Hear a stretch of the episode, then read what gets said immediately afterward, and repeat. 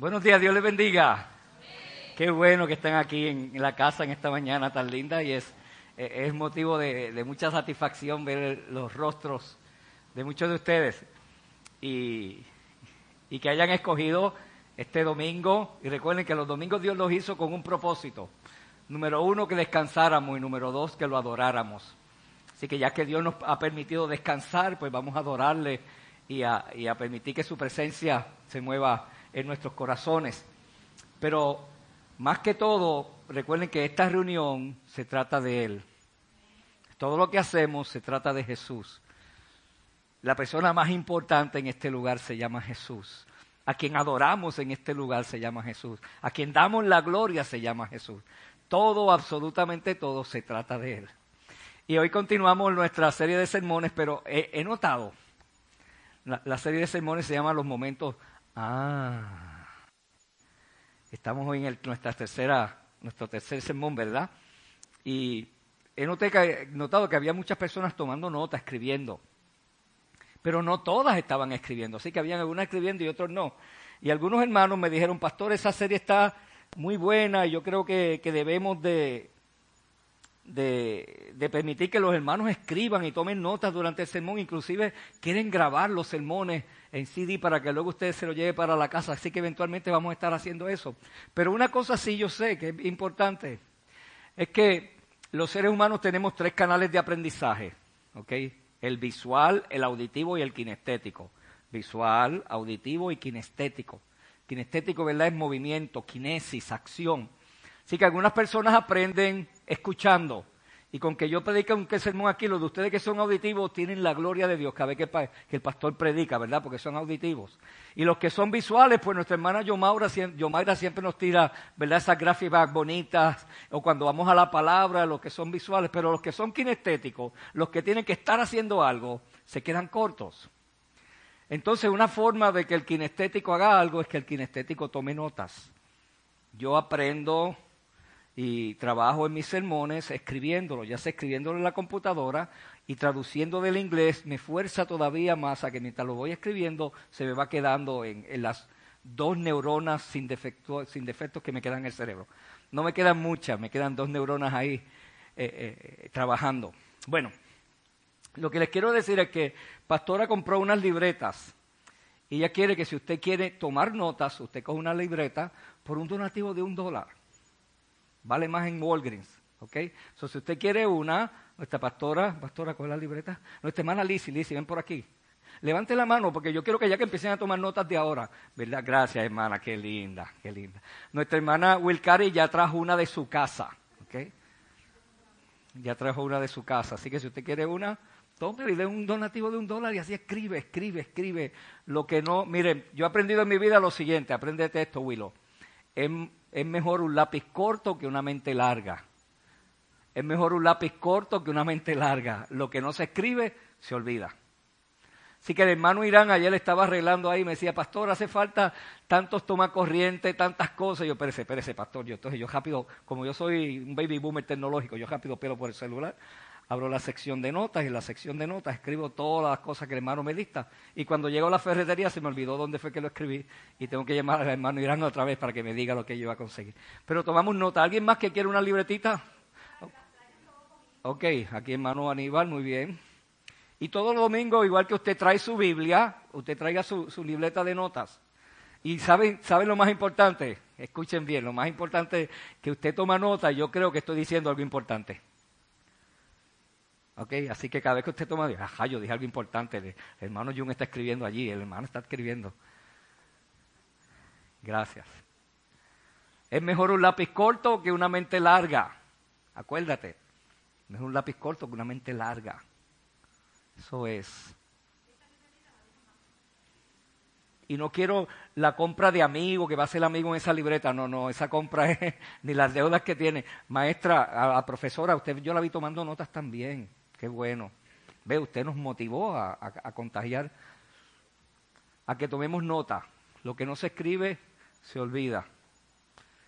Y si no tiene lápiz, nuestra hermana le va a prestar allá atrás nuestra hermana Xiaomi. La hermana Xiaomi, una modelo de Refiné que la academia no las prestó para hoy. nuestra hermana Lucy de Fontecha. Tenemos dos academias representadas aquí, ¿verdad? Oye, estamos, yo estoy emocionado por comenzar ya. Y aquí siempre peleo con los monitores porque como yo me muevo tanto, yo voy a tropezar con ellos.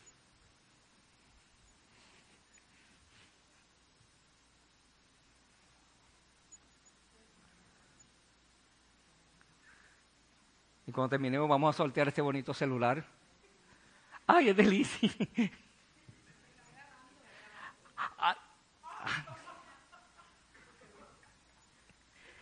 El pastor de esta iglesia comete muchos bloopers. Vamos a orar. Señor, te doy gracias. Tu gozo, Señor, ciertamente llena nuestras vidas.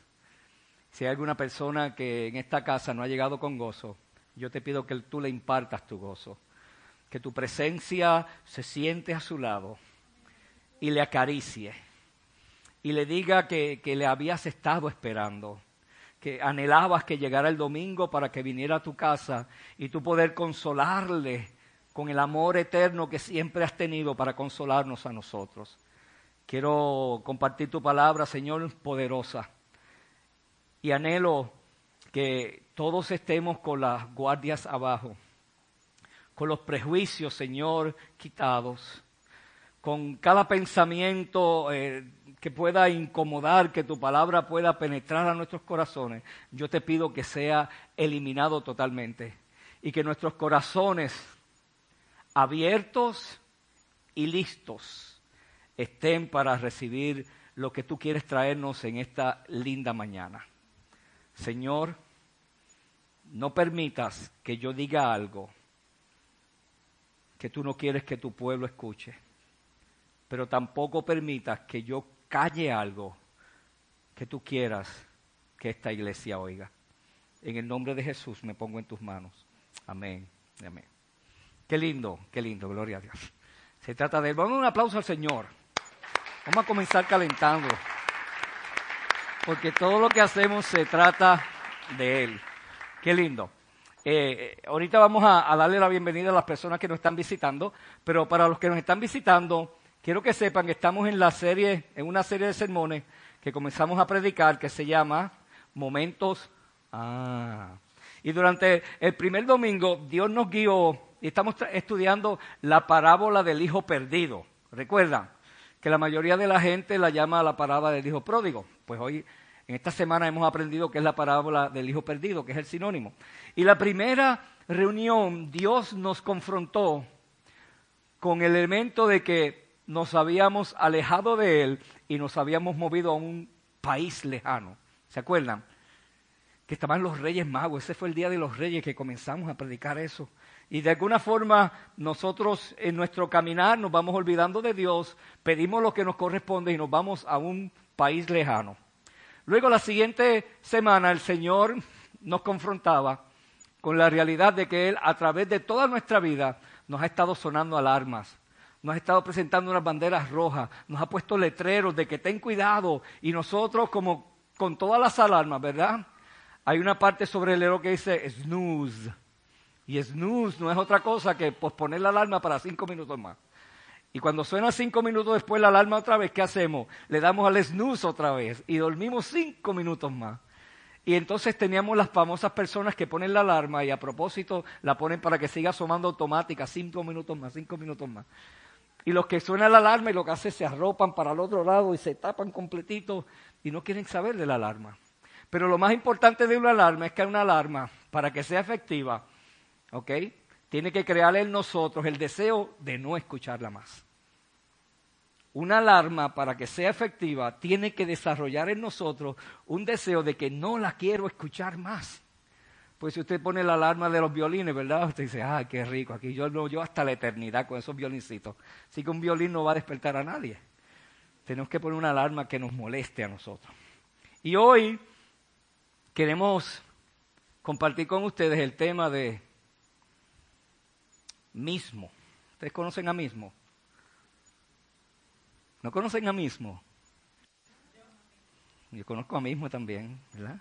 Cuando habla con mismo, nosotros decimos mismo, tengo que sentarme a hablar contigo hoy. Así que hoy yo quiero que nosotros todos nos sentemos a hablar con mismo. Y todos ustedes conocen a mismo. Y si no conocen a mismo, saque un espejo para presentárselo en esta noche. Así que me dije a mí mismo, mismo, vamos a reflexionar en lo que Dios quiere decirnos en esta mañana. ¿Alguna vez uno de ustedes ha tenido una experiencia que le ha cambiado la vida, que le hizo reaccionar, que se agarró de ella y a partir de ese momento usted nunca volvió a ser la misma persona después de ahí. ¿Verdad que sí? Yo recuerdo cuando yo estaba en décimo grado, eh, yo todavía tenía las lanitas de bebé. Los pelitos esos que le salen a unos jovencitos, ¿verdad? Y nunca me había afeitado, so tenía todas esas lanitas de bebé. Y, y estaba llenito como estoy ahora. Y una compañera de clase me llamó aparte y me dijo, mismo, me dijo, Juan, tú eres lindo. Lo que pasa es que tienes que afectar esas nanitas que tienes en la cara y rebajarle unas libritas y tú te vas a poner al día. Y ese día yo dije, mismo, vamos a hacerle caso a lo que dijo esa muchacha. Y desperté una realidad, ¿verdad? De que eh, yo no tenía que seguir siendo, ¿verdad? Aquella persona que había sido hasta aquel momento con unas lanitas, pero ya las lanitas, imagínense, en, en, décimo cuántos años no tiene, ya 14. Yo tenía 14, yo era precoz.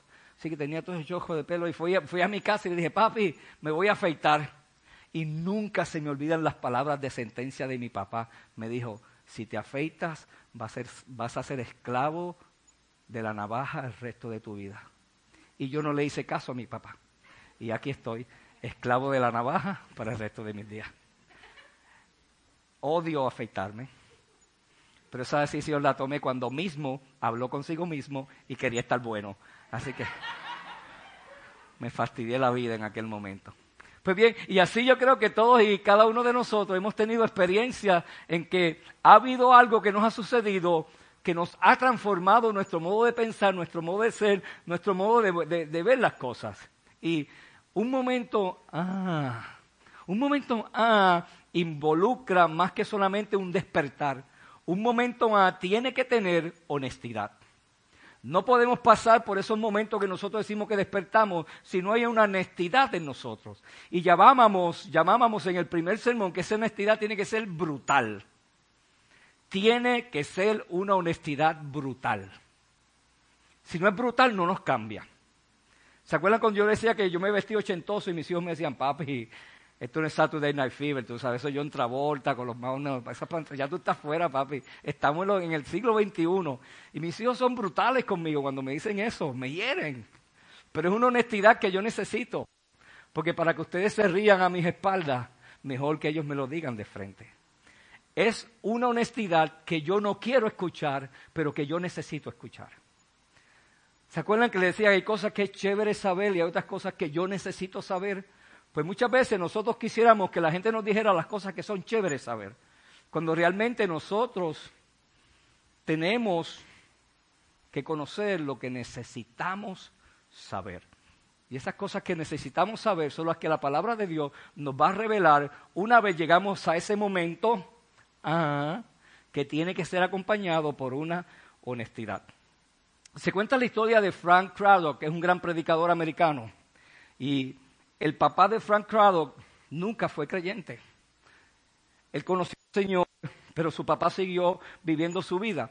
Inclusive cuando le iban a hablar de Dios al, papá de Frank Craddock, el, el, papá decía, no, no, no, no me vengan a hablar de Dios, que yo sé lo que ustedes quieren. Ustedes quieren un nombre más para sus libros y un dólar más para sus ofrendas. ¿Ven la mentalidad que tenía? Se parece a la mentalidad de la gente hoy en día. Cuando usted lo invita para la iglesia, no, no, usted lo que quiere es que yo vaya allí y después sacarme los chavos, eso es lo que ustedes quieren. Y esta persona vivió siempre como si Dios no existiera. Frank Craddock seguía predicando y ganando almas para Cristo, pero él nunca pudo acercarse a su padre a predicar. Pasaron los años y su papá a los 73 enfermó y cayó en un hospital de veteranos, él era veterano. Y en esos años difíciles de su vida, había una iglesia de la comunidad que visitaba los hospitales e iban a ver al papá de él y le leían salmos y le llevaban comida y lo acompañaban y oraban por él. Un día su mamá llamó al predicador y dijo, tu papá está bien malito, tienes que pasar a verlo. Y cuando él pasó a verlo, se centró al lado de él de la cama en el hospital. Y el papá estaba en una condición ya que no podía hablar, solamente escuchaba, pero no podía hablar. La radioterapia había dañado muchas partes en su cuerpo. Y le pidió a su hijo, le señaló hacia una caja de Kleenex que había a su lado, y le pidió una servilleta y señaló hacia otra mesa y le pidió un bolígrafo. Y allí escribió a duras penas una frase de, de Shakespeare que decía de la siguiente manera, en este mundo cruel, aguanta tu respiración en dolor y cuenta tu historia. Eso fue lo que escribió este hombre. Y el hijo le escribió en la servilleta para que leyera, le dijo, ¿y cuál es tu historia? Y el papá volvió a contestar con, con unas palabras brutalmente honestas. Se esforzó y escribió tres palabras que decían, yo estaba equivocado. Yo estaba equivocado. Cuando viví negando la realidad de un cristianismo, cuando viví negando la realidad del amor que sentían los hermanos, cuando yo decía que era pura hipocresía, cuando yo decía que lo que querían era un nombre más, que lo que quería era un billete más en la ofrenda y en los momentos de más necesidad, quien único vino a verme eran las personas a quienes yo criticaba y de quien mal hablaba de ellos. Yo estaba equivocado. ¿Y saben que yo veo ahí en esa historia? Veo un momento de una honestidad brutal porque hace falta mucho coraje para uno admitir que se ha equivocado. Hace falta demasiado coraje para uno decir, me equivoqué, fallé, erré, estoy haciendo las cosas mal. Pero ¿cuántos de nosotros no estamos dispuestos ni disponibles a tener la babilla de decir, yo estaba equivocado? Todos necesitamos tener ese momento de despertar cuando podemos decir, ¿verdad? Repentinamente abrir los ojos y, reconocer que el camino en el que yo me encuentro es el camino donde yo no debo estar. La vida que yo estoy viviendo no es la vida que Dios ha querido para mí. El estilo de las cosas que yo hago no es el estilo de las cosas que vienen del cielo. Yo estoy viviendo una vida a espaldas de Dios, aunque me creo que estoy agradando a Dios. Y a veces nos estamos equivocando a nosotros mismos, porque si no somos honestos brutalmente, vamos a seguir como este hombre a los 73 años en el lecho de la muerte. Entonces y entonces, solo entonces, pudo aceptar que se había equivocado en la interpretación que tenía de la vida. Y tristemente, hermanos y hermanas, muchos de nosotros nunca pasamos por un despertar repentino. Sencillamente seguimos viviendo la vida como si si el modo en que la estamos viviendo es el correcto, pero algo dentro de nosotros nos dice, lo que estás haciendo no está bien. Pero no somos capaces de despertar, ¿verdad? Y tener ese, ese, momento de brutal honestidad en el que podemos reconocer que tenemos que cambiar el camino por donde vamos. Si no podemos llevar a nosotros mismos a un momento de honestidad, jamás puede haber un momento, ah, Así que cada uno de nosotros tenemos que decirnos en esta mañana, mismo, mismo, mismo, vamos a sentarnos a hablar. Y vamos a, ser honestos con nosotros mismos. Vean, en el capítulo 15 del Evangelio según San Lucas, que está la historia del hijo perdido, observamos, perdón, el segundo ingrediente que necesitamos para que ese momento hace de, que es esa honestidad brutal. La nueva traducción viviente dice que después de que el hijo finalmente entró en razón, se dijo a sí mismo. Qué lindo. Después que pasó por todo lo que pasó, gracias a Dios, llega un momento de honestidad brutal. Y en ese momento de honestidad brutal se dice a sí mismo. Mismo despierta mismo. Yo quiero realizar algo contigo. Vean, no había nadie a su alrededor. Él estaba en aquel lugar solamente con puercos. Y quiero decir puerco porque cerdo se escucha elegante. Cuando mismo despertó y miró a su alrededor, todo lo que había a su alrededor eran puercos. Hay veces que las conversaciones más duras son las que nosotros tenemos con nosotros mismos. No hay conversación más difícil que las conversaciones que nosotros en la noche, cuando empiezan a cantar los coquíes, cuando los grillos empiezan su concierto, y luego cuando hay esa paz durante la noche que nosotros quisiéramos dormir, pero mismo no nos deja dormir. Mismo empieza a hablarnos cuando más queremos descansar. Y mismo empieza a decirnos cosas que nosotros mismos no quisiéramos escuchar. Un momento A requiere que cada uno de nosotros nos digamos la verdad sobre nosotros mismos. Tú tienes una verdad sobre ti que no quieres escuchar, pero que es absolutamente necesario que tú te la digas para que ese momento A que tanto hemos esperado pueda llegar a nuestras vidas. Y el hijo perdido, el hijo pródigo, se dijo a sí mismo, ¿cuántos jornaleros de mi padre tienen comida de sobra? Y yo aquí me muero de hambre. Tengo que volver a mi padre y decirle, papá, he pecado contra el cielo y contra ti. Ya no merezco que me llames tu hijo. Trátame como si fuera uno de tus jornaleros. Esto es poderoso, ¿saben? Cuando este mismo despierta y se habla a sí mismo y se dice la cruda verdad de lo que está pasando, él tiene que, expresar lo que se merece. Y hay muchas veces que nosotros no realizamos la verdad en nuestras vidas porque sospechamos lo que viene y no queremos responsabilidad sobre lo que merecemos. ¿Escucharon la palabra que dije? Te mereces lo que viene porque tú y solo tú fuiste quien decidiste irte al país lejano, sacar a Dios del escenario de tu vida, ya fuera permanente o temporalmente, y mira las circunstancias en que te encuentras. Alrededor tuyo lo que hay son puercos, cerdos. Y yo imagino que no solamente no se veía bien lo que había alrededor de él, tampoco olía bien huelan. ¿A qué huelen las porquerizas? Hay recoge, ¿verdad? ¿Y qué es recoge? Lo que sobra de la comida. Y lo que sobra de la comida se pudre. Pero el puerco, como está el puerco, no le importa que esté podrido. El puerco se la come, ¿verdad? Y luego que uno come, uno tiene que eliminar, ¿verdad? Y el puerco no dice, amo, ábrame la puerta que voy para la letrina. El puerco no sabe de la palabra letrina. El puerco hace sus necesidades donde mismo come. Y por lo tanto, la podredumbre va a ser aún peor. Y en todo ese escenario que ha sido muy descriptivo y que ha habido alucinaciones auditivas, visuales y olfativas, ¿verdad? Que todos ustedes que viven cerca de una porqueriza saben a lo que yo me refiero, que no es nada agradable. Esa era la situación donde mismo se encontraba. Esa era la peor situación. Pero damos gracias a Dios que él tuvo ese momento, ¿verdad?, de escuchar lo que merecía escuchar de sí mismo.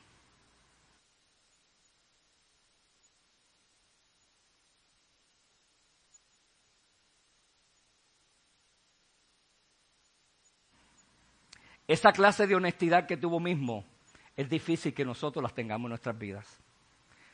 Es difícil, pero es necesario. ¿Ven? Es difícil. Ay, qué linda. Y esta no es de la pluma.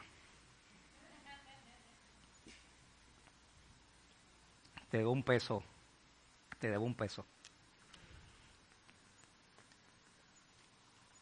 Yesenia, aprende, tú me la traes de la fuente, centella. Dios mío, no hay respeto al pastor, la cogen allí. Una me dijo, pastor, no es de la fuente, la cogí de inodoro. y yo, bebétela tú y dale algo a tu mamá también. Ok, esa honestidad difícil nosotros tenemos que darnos con ella. Y con la persona más difícil del mundo, con quien tenemos que ser honestos, es con la persona con quien nosotros vemos en el espejo todos los días. Hay veces que nosotros, y yo creo que en estos días, durante estos sermones, algunas personas que han tenido un despertar repentino, pero la pregunta es, ¿has pasado al segundo paso? ¿Has tenido ese proceso de honestidad brutal? Pero si no, vamos a trabajarlo, porque es necesario que, que tengamos ese, ese paso segundo de honestidad brutal, brutal, como la mujer que despierta y se da cuenta que tiene un espíritu de crítica pero se rehúsa a decir yo estaba equivocada al ser tan negativa.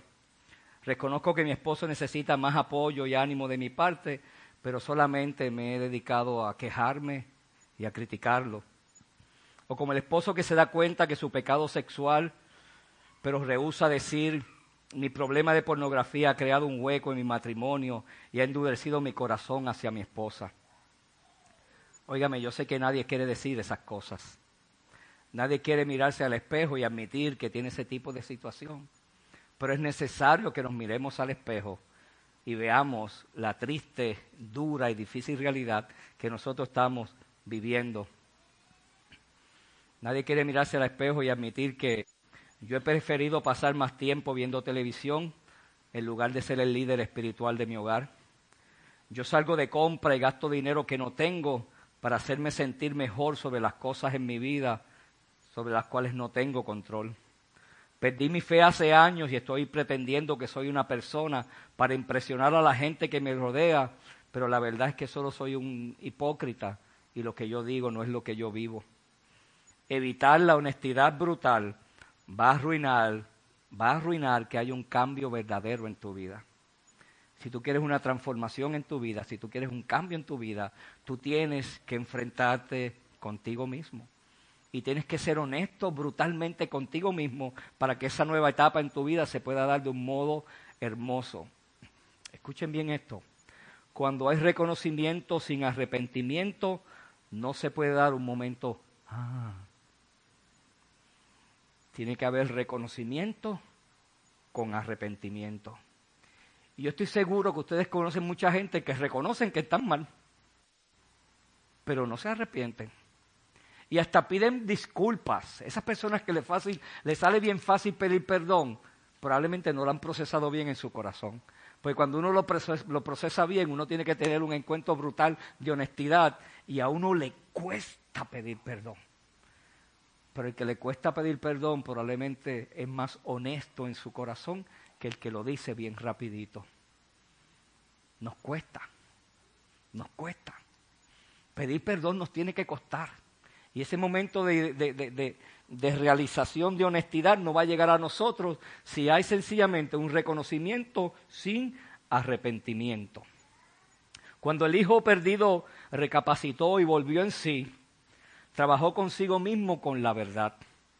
Y ese despertar lo llevó a la honestidad porque la convicción debe llevar a la confesión. Fíjense todas las cositas que le he dado aquí. Reconocimiento tiene que llevar a arrepentimiento. Y la convicción de que estuve mal me tiene que llevar a la confesión. Yo tengo que confesar. Y este es un tema que vamos a estar moviendo durante el resto de, la conversación con ustedes durante, durante esta mañana, el tema de la confesión. Pero no hay honestidad cuando confesamos un pecado en el que hemos sido sorprendidos. Usted me sigue. Hay veces en, en Puerto Rico decimos me mangaron. ¿Alguna vez usted lo ha mangado? No levante las manos. Es una pregunta hipotética, ¿verdad? Retórica. No le... Víctor, baja la mano. Yo sé que está mangado. Por ejemplo, no se vale, ¿verdad?, que usted confiese cuando su cónyuge halló que en sus emails había evidencia de un amorío que es innegable. Cuando sus padres hallaron una chicharra de marihuana en la alfombra del carro cuando su jefe finalmente lo, despidió por ir borracho al trabajo, cuando ya no pudo pagar las tarjetas de crédito y aparece una citación para ir a corte en el buzón, cuando sus notas de universidad fueron publicadas finalmente y el pariseo tuvo sus consecuencias obvias, cuando su prueba de sangre de embarazo llegó positiva y ella no está segura ni siquiera de quién es el padre, cuando su hija de 10 años entró al cuarto de su papá y vio lo que estaba viendo en la computadora. ¿verdad? En todos esos momentos cuando nosotros nos mangan haciendo eso, ¿Usted cree que cuando la persona dice, hay perdón, lo está diciendo con convicción y con arrepentimiento? No, lo hiciste porque te mangaron. Pero si no te hubiesen mangado, seguías en la ruta hacia el país lejano. No hay prueba, no hay caso. Así jugamos, ¿verdad? No hay prueba, no hay caso. Pero cuando estamos hablando de nuestra vida espiritual y nuestra relación con Dios, esas reglas de ley y de orden humana no aplican. Dios tiene otras, otras leyes y otras normas mucho más poderosas y transformadoras para nosotros que nosotros debemos de dejarnos llevar. Los que son padres aquí, yo estoy seguro que en, algún momento usted mangó a su nene cogiendo una galleta sin permiso. ¿Verdad que sí? Y a veces uno, los manga así, oye, porque hacen escaleritas y todo, ahí son inteligentes, brillantes. Cogen una butaquita, la suben, todavía no alcanza, entonces van y buscan una lata de galletas, entonces la ponen para alcanzar. Y cuando ya la tiene ahí, manga. Te cogió mami, te cogió abuela, ¿verdad? Y cuando usted lo manga, ¿qué es lo que dice rápido? Perdón. ¿Pero por qué está pidiendo perdón? ¿Porque se arrepiente de lo que hizo? Nah. Está pidiendo perdón porque no fue lo suficientemente sagaz para hacer lo que hizo que usted lo mangara. ¿Ve? Esos perdones no son buenos. Esos perdones porque te sorprendieron con las manos en la masa. Pues así muchas veces nosotros somos sorprendidos y de nuestra boca rápido sale la famosa expresión, perdón, no es lo que tú te imaginas, esto no es lo que tú piensas, ¿verdad? Rápido empezamos a justificar en vez de admitir lo que hemos hecho pero sencillamente fuimos cogidos, fuimos descubiertos, fuimos desnudados y no tenemos ninguna respuesta que dar, ¿verdad? Sino la clásica, pero no hay una convicción de arrepentimiento y tampoco hay confesión de lo que estamos haciendo mal. Vean, Hebreos 4:13, la palabra de Dios dice, ninguna cosa creada escapa a la vista de Dios, todo está al descubierto expuesto a los ojos de aquel a quien hemos de rendir cuentas. ¿Sabes qué quiere decir esto? Que ante Dios no hay mangaos, porque Dios nos está mirando todo el tiempo. Todo el tiempo. Yo estoy esperando que llegue el momento en que inventen una aplicación donde puedas revelar lo que la gente está pensando. Y si esa aplicación se inventa, ¿tú te sentirías orgulloso y cómodo de lo que van a publicar ahí? Porque como nadie lee nuestros pensamientos, ni la van a bajar. Ah, ni la van a querer bajar, ¿verdad? Tampoco. Si la inventan, ni la van eh, Pero va a ser gratis. Michael, escríbeme eso ahí porque vamos a crearla, ¿ok? Nos vamos a hacer ricos tú y yo. Usted no lo va a querer, pero imagínense que, pudieran, que tuviéramos aquí un, mini billboard, ¿verdad? Una pantallita ahí corriendo, todo lo que usted está pensando. Usted podría caminar cómodo por las calles. Usted podría hablar cómodo con las demás personas. Ve, porque como ahí nadie nos ve, nosotros pensamos lo que nos da la gana. Pero ¿saben qué? Dios no necesita esa aplicación. Dios sabe lo que pasa por tu mente, Dios sabe lo que pasa por tu corazón, Dios sabe lo que pasa por tu alma, Dios sabe cada pensamiento antes de que tú lo tengas, ya Él lo conoce. Entonces con Dios no hay mangado. Dios nos está viendo todos los segundos de nuestra vida. ¿A dónde huiré de tu presencia? Decía el salmista, ¿verdad? Si me fuere a los mares, allí estás tú. Si me fuere a las montañas, allí estás tú. Donde quiera que yo esté, Dios va a estar para descubrir nuestra triste realidad, porque nosotros no hemos tenido la babilla de ser honestos brutalmente con nosotros mismos. La honestidad de la que hablamos es más que un simple reconocimiento, es una clase de quebrantamiento. Y a mí me encantó esta palabra, ¿saben? Quebrantar fue lo que hicieron con los huesos de Jesús cuando estaba en, la cruz, ¿verdad? Lo quebrantaron. Quebrantar es romper. Y hay veces que hasta que nosotros no seamos rotos, que no seamos quebrantados en el espíritu, con la honestidad brutal, que Dios no puede completar el momento A en nuestras vidas. Entonces no podemos escapar de eso, pero muchos de nosotros y nosotras llevamos meses, si no años, escapando de una honestidad de la cual no podemos escapar. Y mientras más tratemos de escapar, más nos sembramos en la porqueriza, en la basura y en todos los desperdicios animales que hay en ese lugar donde nosotros nos estamos moviendo. Esa es la diferencia entre un lamentarlo y un arrepentirse.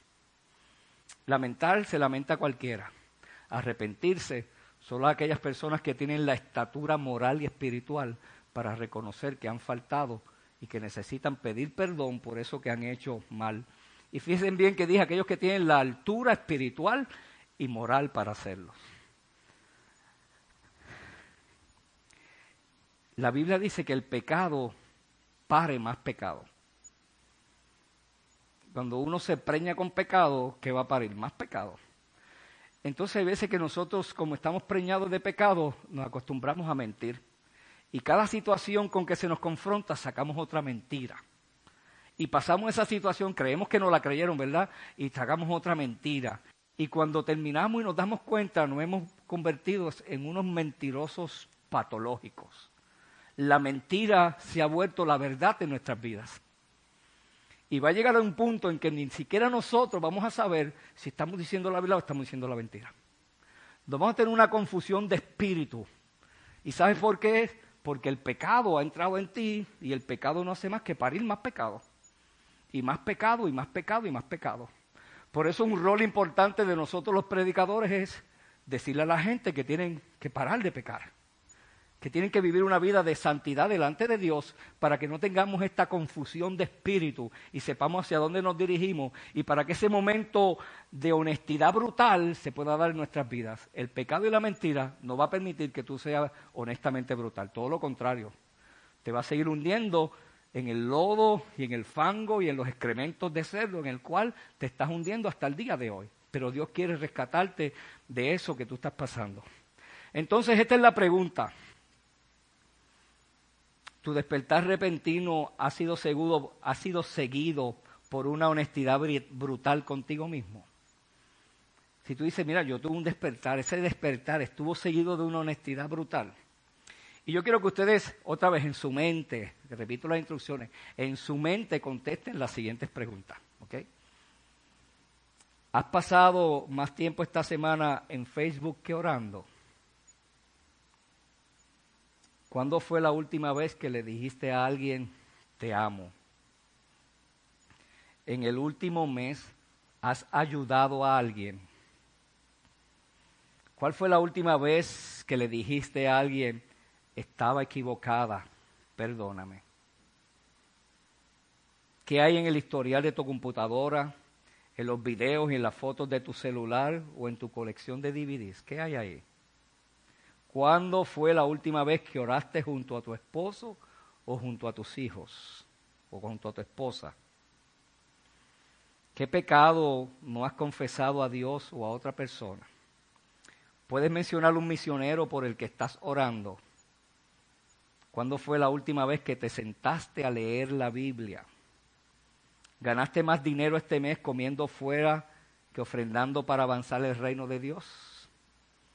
¿Quién además de Dios conoce tu pecado secreto?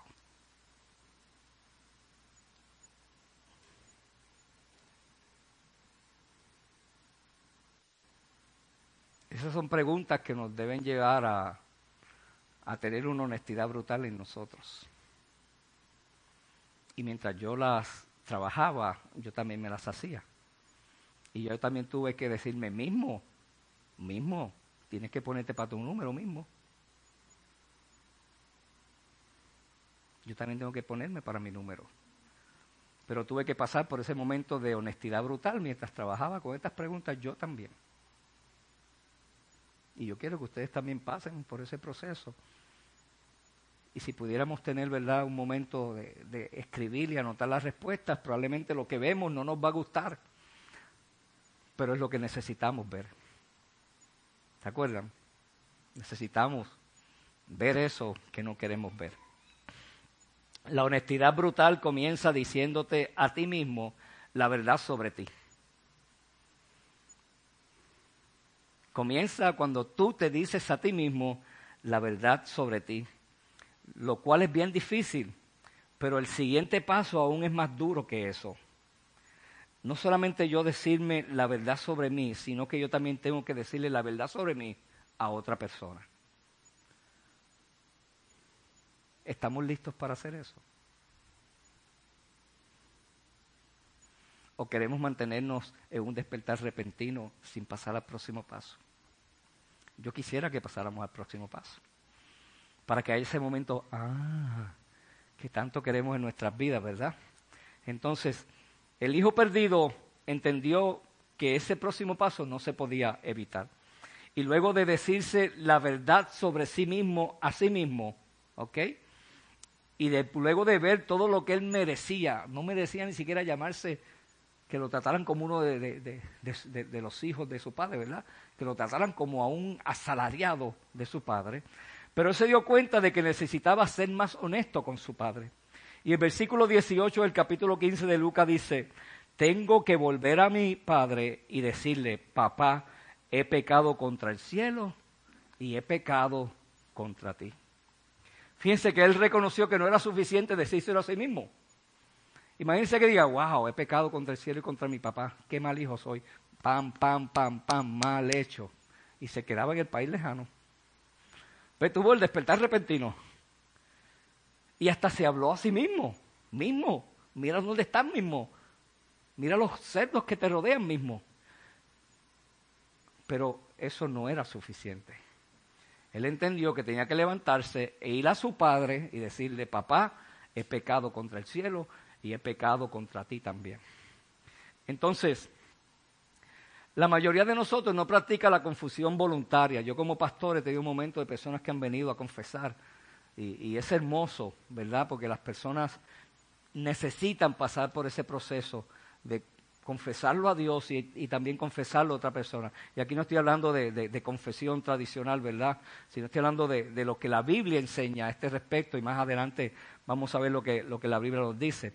Sino que la confusión voluntaria es regularmente lo que nos va a liberar de nuestro pecado y, y nos va a ayudar a entender cuáles son nuestras debilidades como, como, personas.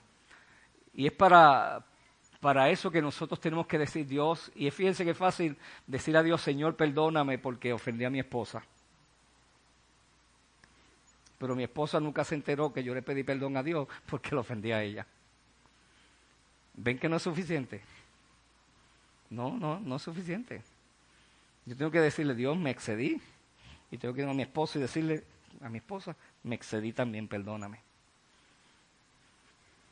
Hablé conmigo mismo, pero para que haya sanidad total, yo tengo que ir donde la otra persona también. Y yo creo que a veces usted lo imagine de esta forma. Tal vez usted va guiando por la autopista a 75 millas en zona de 55 y de momento su conciencia le dice, mira lo que estás haciendo y usted usa 55, ¿verdad? Y va y llega hasta su casa y al otro día usted va por la calle y se encuentra a Willow, el teniente de la policía. Él dice, Willow, tengo que confesarte algo. Mira, ayer me excedí en la autopista y le metí a 75 en zona 55. ¿Cuántos de nosotros hacemos eso? O me comí un par de Willow, dame un ticket. ¿Verdad? Pues, ¿cuántos hacemos eso? Nos reímos, ¿verdad? Nos reímos. Pero tenemos que hacerlo. Tenemos que hacerlo. No en ese sentido, si se pasó de 55, no se lo diga a nadie, no lo vuelva a hacer. Pero el guardia no te va a dar esa oportunidad. Pero vean cómo nos reímos porque nos parece absurdo que nosotros, ¿verdad?, hagamos algo y luego vayamos a confesarlo. Pero la confesión es algo que nosotros como creyentes necesitamos hacer. Y como creyentes, fíjense, si nosotros no fuéramos creyentes, se nos hace más fácil ir a confesar las cosas una persona que no es creyente y ve pornografía, se va a un bar, pide dos cervezas, y delante de todo dice, oye, vi pornografía anoche en mi casa. Y viene otro y dice, pues vamos a brindar, yo también vi la película Mandinga, qué sé yo, cuál título tiene esa película triple X, ¿verdad? Y, ay, pues yo vi tal, y, yo, y siguen celebrando, ¿verdad? Y confesándose las cosas malas que han hecho. Pero nosotros como creyentes, cuando cometemos un pecado, no lo compartimos con nadie. No los callamos. ¿Sabe qué se llama eso? Un secreto. Y los secretos enferman. Lo voy a decir otra vez. Los secretos enferman. Lo guardamos y se pudre dentro de nosotros. Lo guardamos y no prospera. Lo guardamos y no nos hace sentir mejor, nos hace sentir peor. Los secretos se enferman. No podemos tener secretos porque nos van a enfermar. Y la honestidad trae sanidad. Y el confesar un secreto también nos va a traer sanidad a nosotros. Como el hijo perdido, tienes que ser honesto con otras personas a las cuales has ofendido o que has pecado contra ellas. Porque decir ofendido es una palabra bonita, ¿verdad? Pero yo prefiero decir que yo, yo a veces peco contra mi esposa. Yo a veces peco contra Lucy, ¿verdad? Y se oye más fuerte como a, las personas que yo tengo allí en la casa dice, yo cometí un error, digo, tú cometiste un delito. Dice, ah, pero usted no comete errores. Sí, yo cometo errores, pero tú cometiste un delito. Y hasta que la persona no confiese lo que cometió, ¿verdad? Lo seguimos maquillando. Eso se llama eufemismo. Cuando llamamos algo de otra cosa, porque si la llamamos como es, se escucha muy fuerte. Nadie que está en la cárcel está allí porque cometió un error, por comerse un padre no va a ir o, por no pagar las contribuciones, ¿verdad? Usted cometió un delito, usted violó la ley y hasta que uno no los confronta con eso, no van a estar tranquilos. Y nosotros a veces tampoco queremos llamar a nuestros tropezones. Ay, tropecé, tuve un resbalón, tuve una caída, no pequé. La Biblia en ningún lugar dice que Cristo murió por nuestros tropezones, ni por nuestros resbalones, ni por nuestras caídas. Él murió por nuestros pecados. Pero mágico poder del eufemismo, ¿verdad? Que nos quieren hacer sentir que nosotros no pecamos y lo que hacemos es tropezamos. Yo soy un pecador caído. Y Dios por su gracia me levantó. Eso es todo. ¿Por qué le cuesta decirlo y confesarlo? ¿Nos cuesta? Pues necesitamos decirlo, porque la honestidad nos sana. Vean, y yo les reto a ustedes a que oren a Dios para que Dios ponga a alguien en tu vida con quien tú puedas ser brutalmente honesto o brutalmente honesta. Y este tipo de persona por el que tú debes orar, mira, estas características deben tener Debe ser un cristiano que comparta tus convicciones. No te vayas a confesarle un hijo del diablo a un no creyente. No. Confiesa de una persona que comparta tus convicciones. Alguien que sea honesta también. Una persona que tú lo has observado que también pueda confesar, ¿verdad? sus faltas y sus pecados. Alguien en quien tú te puedas fiar. Alguien que haya recibido libremente la gracia de Dios y que libremente sepa dar la gracia de Dios también. ¿Ok? Alguien que sepa dar la gracia de Dios. Y yo creo que, yo he, compartido con ustedes, déjenme contar las páginas que me quedan. Ay, Dios mío. Esta experiencia se las cuento todo día porque quiero terminar, quiero mantenerme aquí en el surco. Y pastora me dice, mantente en el sermón, en el bosquejo. Y la mi mejor Perdón, y ahora está escribiendo, y ahora que está escribiendo, ¿verdad? Y mi, mi, mejor, mi mejor regla en cuanto a, mi predicar es mi esposa. ¿okay? Cuando termina aquí, usted dice gloria a Dios y allá arriba me da una escalpiza homilética, hermenéutica, teológica, y usted, y usted sabe. Pero yo necesito esa honestidad brutal también, ¿verdad? Te perdono esa, mi amor, te amo. Miren lo que, para los que están pensando esto que yo estoy diciendo ahora, escuche lo que dice la palabra de Dios en Primera de Juan 1.9. Si confesamos nuestros pecados, Dios, que es fiel y justo, nos los perdonará y nos limpiará de toda maldad. Santiago 5.16. Por eso, confiésense unos a otros sus pecados, oren unos por otros para que sean sanados. La oración del justo es poderosa y eficaz. Santiago, el hermano de Jesús, para los que no lo sabían, es Santiago, el hermano de Jesús. Escribió eso. Confiésense unos a otros los pecados y oren unos por otros para que sean sanados. La oración del justo es poderosa y eficaz. Cuando somos honestos con Dios sobre nuestros pecados, Él nos los perdona. Pero cuando somos honestos con los hermanos sobre nuestros pecados, nosotros somos sanados. Lo voy a repetir, palabras con luz del tío Quintero. Cuando somos honestos con Dios sobre nuestro pecado, Dios nos perdona. Pero cuando somos honestos con nuestros hermanos sobre nuestro pecado, nosotros somos sanados. Por eso es importante que usted tenga una persona a quien usted pueda abrirle su corazón y puedan orar juntos para que la gracia de Dios sea derramada sobre ustedes como Dios solamente lo sabe hacer, que es de manera abundante. y solamente de manera abundante. ¿Y qué significa ser sanados?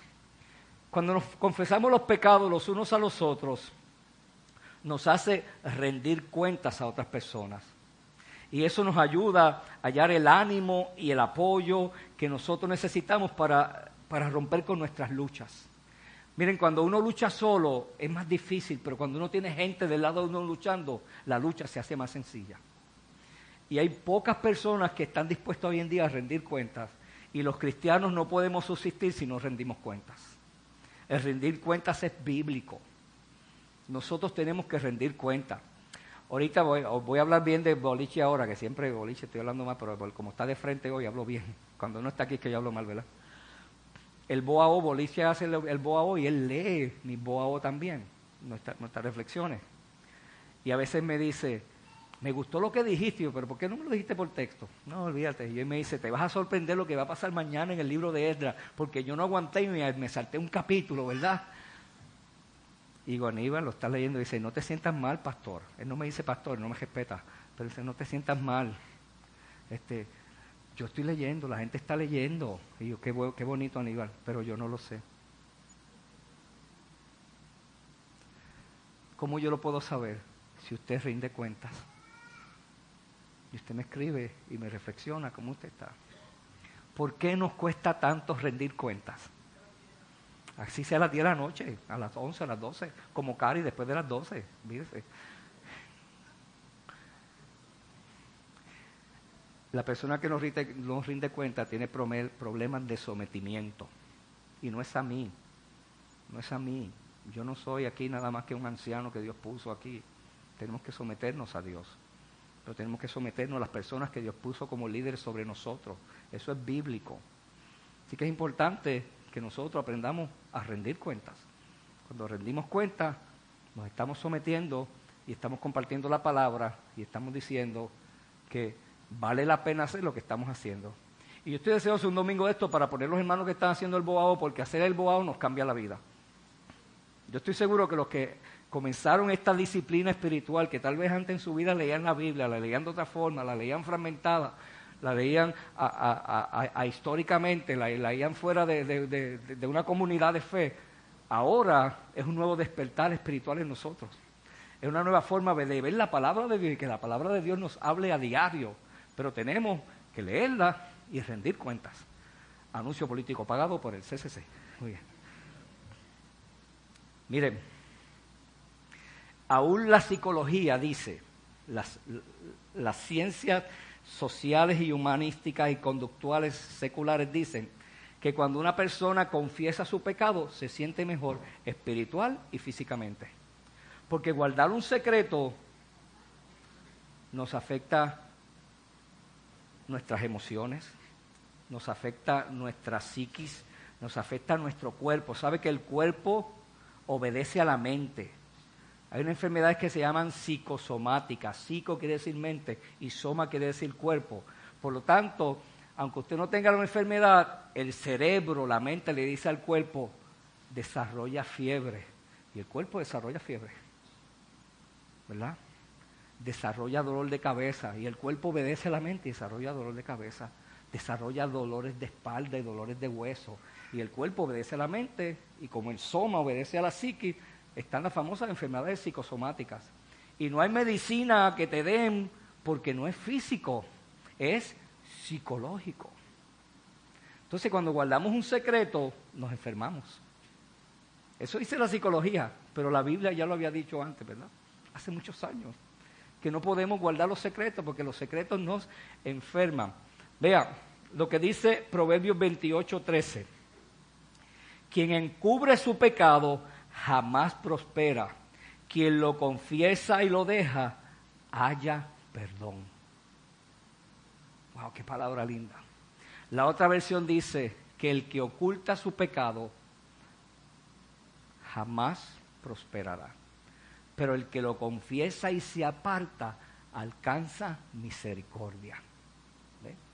Tenemos que confesar nuestros pecados tenemos que confesar nuestros secretos, tenemos que tener esa catarsis verbal de lo que nosotros hemos hecho a Dios y con otra persona, para que esa otra persona ore conmigo y me ayude con las luchas y batallas que yo tengo diarias para alcanzar el punto que Dios ya tiene determinado para mí. Saben que lo contrario de un momento de honestidad, el antónimo de la honestidad se llama negación. Negación. ¿Qué es negación? Cuando algo es difícil de aceptar y que yo no puedo manejar, eso se torna doloroso. Y como es tan doloroso, yo prefiero negarlo, minimizarlo, eliminarlo, decir que no existe cuando ciertamente está ahí. Eso es negación. Cuando algo es tan doloroso que yo no puedo aceptar y como no lo puedo aceptar, lo niego. Pues para yo llegar a mi punto de ser una persona brutalmente honesta, yo tengo que dejar la negación. Porque la negación nunca me va a dejar alcanzar ese momento de, honestidad brutal que yo necesito tener. Entonces, en segunda de Samuel, capítulos 11 y 12, hay una historia del rey David. Después la leen en su casa. Yo, yo le voy a hacer el resumen breve de, Quintero, eh, el resumario de Quintero. El rey estaba en, en, todo su apogeo, tenía las tropas peleando allá por unos terrenos y unas ciudades que él quería, que él quería alcanzar, y estaba en un punto hermoso de, su reinado. Pero en, ese, en esa época, como no habían calentadores de agua, ¿verdad? Pues eh, la gente tenía que bañarse. Y no siempre en un invierno uno puede bañarse con agua fría. Y para las ceremonias rituales de los judíos, ellos tampoco podían bañarse con agua que no fuera recogida naturalmente. el agua tenía que caer de la lluvia o venir de, una cascada para ellos poder bañarse. Entonces en el desierto, el lugar que retenía más calor durante el día eran las azoteas. Por lo tanto, las mujeres para bañarse ponían los cubos en la azotea, que le cayera el agua, y en la noche cuando le tocaba el momento de bañarse, pues el agua en la azotea se mantenía que tibiecita. Y David se sube a una azotea, a la azotea de su palacio. Y mi pregunta ahora es, ¿David sabía lo que iba a ver en las demás azoteas? A esa hora. Esa era la costumbre, la tradición, ¿verdad? Como si usted tuviera una vecina que todos los sábados a las 9 de la mañana sale a la marquesina en unos hot pants a lavar el cajo.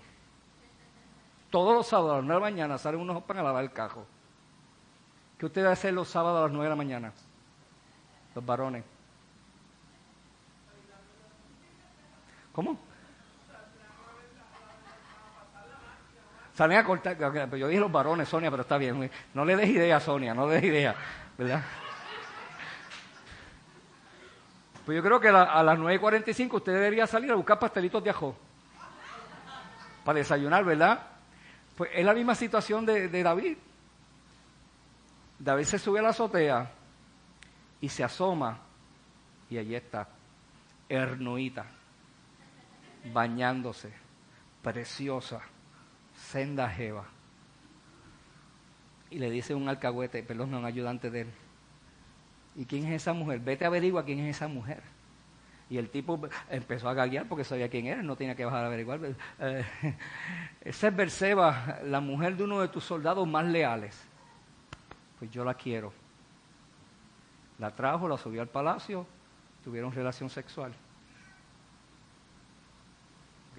Ahora bien, cuando David iba subiendo los escalones para la azotea, ¿usted no cree que ya hubo una señal ahí de alarma que está diciendo, vayas para allá arriba, está no hora de subir a la azotea, las mujeres del barrio se están bañando a esa hora allá arriba, pero él no escuchó esa alarma. David no escuchó la alarma. Subió, la miró y la deseó. Y la deseó. Y unos días después la muchacha le envió una nota. Con un alcahuete otra vez. Y cuando la, David abre la nota tenía dos palabras mal escritas. Decía, estoy preñá. Estoy preñá. ¿Ustedes no creen que eso es una segunda alarma? David no se detuvo.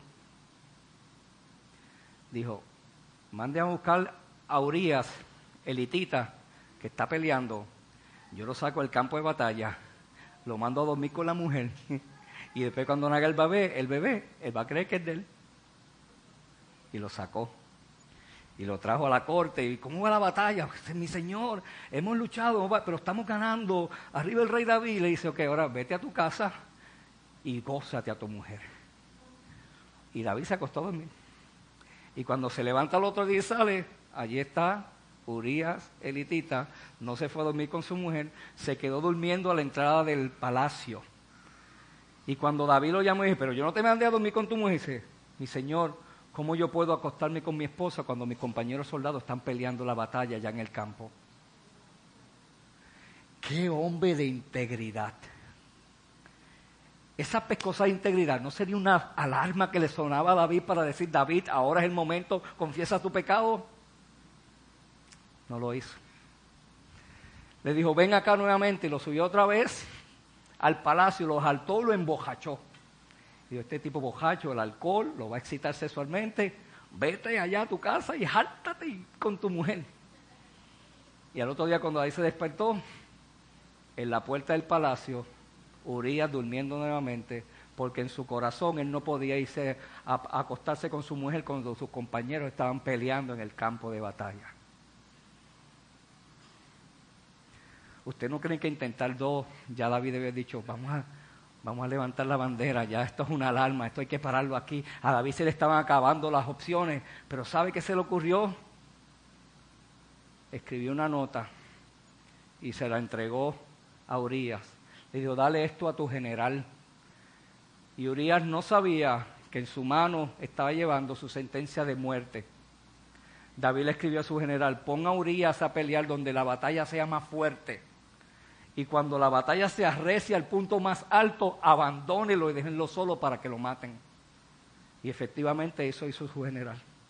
Acercó donde en la muralla de la ciudad que estaban tratando de atacar, donde había más guerreros, donde estaban los mejores peleadores. Vamos, Urias, al frente. Y cuando Urias empezó a trabajar, vamos, los muchachos se fueron, lo dejaron solo y mataron a Urias. Allí quedó Urias muerto. Entonces le llega la noticia a David de que Urias ya había muerto. Y pasó un año y David siguió viviendo en negación. Y David siguió reinando y siguió escribiendo sus salmos y haciendo todas las cosas bellas. Pero un año después, Dios envió un profeta. Se llamaba Natán. Y Natán va donde el rey dice, rey, te tengo que contar algo. ¿Cómo no? Le dice, rey, ¿qué tal si hay un hombre en una ciudad que tiene muchas ovejas y muchas vacas? Y hay otro hombre que solamente tiene una ovejita. La única que, la compró desde pequeñita y la cuida. Y sabes que le da comida desde su mesa. Y duerme hasta con ella y la cucurra para que duerma con él. Y un día viene un visitante. Donde el hombre que es rico, que tenía muchas ovejas y muchas vacas. Y dijo, vamos a hacer un banquete. Pero vete, de la ovejita, el que, el que tiene una sola.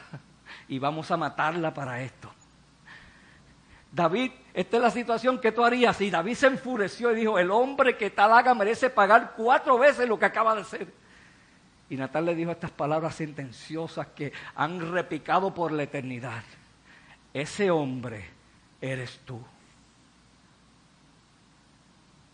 Ese hombre eres tú. Y se le acabó la negación a David porque como no tuvo la babilla para hacerlo él mismo, Dios tuvo que enviar un profeta para decirle, mírate en el espejo, esta es tu condición. Eso no fue un momento, ah, eso fue un momento, oh no, para David. Pero ¿saben qué? En ese momento en que David tuvo ese, tortazo de parte de Dios por no querer tener su, su su confesión y su honestidad brutal. David entonces, después de ese momento de honestidad brutal y de confrontación con Dios y de confrontación con la situación en que él se encontraba, escribió el Salmo 51. Y yo quiero que ustedes, ahora que conocen el, el trasfondo de David y qué motivó a David a escribir este Salmo 51, dice así, Ten compasión de mí, oh Dios, conforme a tu gran amor Conforme a tu gran amor, conforme a tu inmensa bondad, borra mis rebeliones, lávame de toda mi maldad y límpiame de mi pecado. Yo reconozco mis transgresiones, siempre tengo presente mi pecado. Contra ti he pecado, solo contra ti, y he hecho lo malo ante tus ojos. Por eso tu sentencia es justa y tu juicio irreprochable. Yo, que, yo sé que soy malo de nacimiento, pecador me concibió mi madre. Yo sé que tú amas la verdad en lo íntimo, en lo secreto me has hecho entender sabiduría. Purifícame con hisopo y quedaré limpio. Lávame y quedaré más blanco que la nieve. Aniúciame gozo y alegría. Infunde gozo en tus, en estos huesos que has quebrantado. Aparta tu rostro de mis pecados y borra toda mi maldad. Crea en mí, oh Dios, un corazón limpio y renueva la firmeza de mi espíritu. No me alejes de tu presencia ni me quites tu santo espíritu devuélveme la alegría de tu salvación y que un espíritu obediente me sustente. Así enseñaré a los transgresores tus caminos y los pecadores se volverán a ti. Wow, ven por acá Sol y las muchachas. Bájame las luces, sabía que las muchachas van a cantar por ahí. Y, mientras la agrupación canta, hermanos y hermanas, Estoy aprendiendo a manejar las luces. Aquí que está la luz, así que no me paro allá al frente ahora para las cámaras. Yo creo que, yo, que usted vaya reflexionando si ya es momento de que haya un, un despertar de honestidad brutal en su vida y que usted reconozca que necesita confesar su pecado, que necesita confesárselo a Dios, pero que tal vez usted también necesita ir donde otra, donde otra persona y confesar la carga y el secreto que hay en usted. Porque ningún bien le va a hacer guardar ese secreto. Ningún beneficio para su espíritu. La pregunta más importante es, mira tu condición actual, tu situación actual. ¿Dónde te encuentras? ¿Estás donde te gustaría estar? ¿O estás donde la vida te ha golpeado para que tú estés?